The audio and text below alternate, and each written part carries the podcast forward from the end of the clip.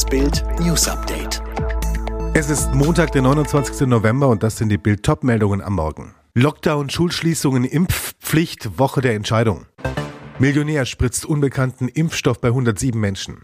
Nicht zugelassenes Präparat gegen Corona verabreicht, Polizei stoppt Aktion am Flughafen Lübeck.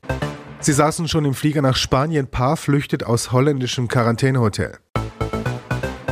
In Brandenburg und Sachsen-Anhalt starten die Weihnachtsferien eine Woche früher als geplant. Die anderen Bundesländer lehnen das aber noch ab. Steuert Deutschland auf einen Lockdown für alle zu, auf neue Schulschließungen, auf eine allgemeine Impfpflicht? Die Regierung hatte alle drei Dinge ausgeschlossen, doch jetzt stehen wir kurz davor. Der künftige Bundeskanzler Olaf Scholz spricht von neuen dramatischen Herausforderungen. Sein Krisenstab als Leiter ist nach Bildinformationen Carsten Breuer, Generalmajor der Bundeswehr, vorgesehen, werde alles tun, was nötig ist. Es gibt nichts, was nicht in Betracht gezogen werden kann. Beobachter sind sich sicher, die großen Maßnahmenwürfel fallen vor dem geplanten Corona-Ländergipfel am 9. Dezember.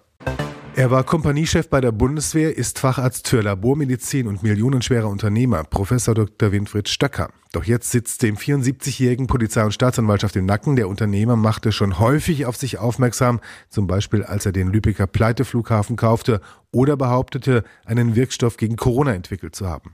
Jetzt ließ der 74-jährige am Flughafen Blankensee 107 Menschen impfen, dann kam die Polizei. Der Professor zu Bild, zwei Ärzte haben geimpft, Ärzte haben das Recht, sich einen Stoff zusammenzumischen, von dem sie glauben, dass es dem Menschen hilft. Wir sind dem Patienten verantwortlich, aber nicht dem Staat. Die Staatsanwaltschaft sieht es anders, ermittelt seit einem Jahr gegen Stöcker wegen des Verdachts strafbarer Patientenexperimente. Am Freitag wurden am Amsterdamer Flughafen 61 aus Südafrika kommende Corona-Infizierte festgehalten und in der Nähe des Flughafens Schiphol im Ramada Hotel in Quarantäne gestellt. Die Sorge, sie könnten die neue Omikron-Variante in sich tragen. Bei mindestens 13 hat sich der Verdacht inzwischen bestätigt. Kurz nachdem die Reisende im Quarantänehotel isoliert wurden, berichteten niederländische Medien, das Haus sei schwer zu bewachen. Doch nur wenig später gelang einem Paar die Flucht. Beide konnten sich bis zum Flughafen durchschlagen, Tickets nach Spanien besorgen und saßen bereits im Flieger, bevor die Grenzpolizei sie wieder festnehmen konnte. Bei dem Paar handelt es sich um einen 30-jährigen Spanier und eine 28-jährige Portugiesin, sagt ein Polizeisprecher der Nachrichtenagentur AFP. Eine der beiden Personen sei positiv auf das Virus getestet worden. Virgil Abloh ist tot. Virgil Abloh erlag am Sonntag seiner Krebserkrankung.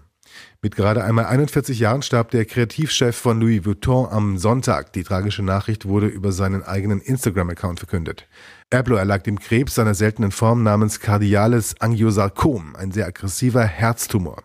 Seit 2019 soll der aus Illinois stammende Künstler dagegen gekämpft und sich mehrere Behandlungen unterzogen haben, wie seine Angehörigen auf Instagram schreiben. Abloh machte seine Erkrankung jedoch nie öffentlich. Bernard Arnault, Kopf des Louis Vuitton-Konglomerats, zu dem auch Luxusmarken wie Dior oder Tag Heuer zählen, äußerte ebenfalls sein Beileid. In einem Statement heißt es, wir sind alle geschockt von dieser schrecklichen Nachricht. Virgil war nicht nur ein genialer Designer, ein Visionär, sondern auch ein Mann mit einer schönen Seele und großer Weisheit. Mein Schiff 1 rettet Segler. Mit zwei Freunden wollte der Franzose Max D. aus Armentières den Atlantik überqueren. Die Yacht Agicanoni segelte etwa 20 Meilen nördlich von Madeira. Die Freunde nehmen an einer jährlichen Regatta teil. Der Wind patscht die See auf. Bis zu fünf Meter hohe Wellen krachen gegen den Rumpf des Boots. Max D. ist für die Nachtschicht eingeteilt. Er will gerade zum Steuer. Plötzlich schlägt der Segelbaum um und knallt mit voller Wucht gegen seinen Kopf. In letzter Sekunde kann Skipper Philipp seinen Freund noch vor einem Sturz ins Meer retten. Das SOS-Signal erreicht den Kapitän der Mein Schiff 1. Der steuert seine 1440 überwiegend deutsche Gäste gerade aus der Karibik zurück nach Bremerhaven. Laut Seekarte ist die Mein Schiff 1 am nächsten dran und damit zur Hilfe verpflichtet.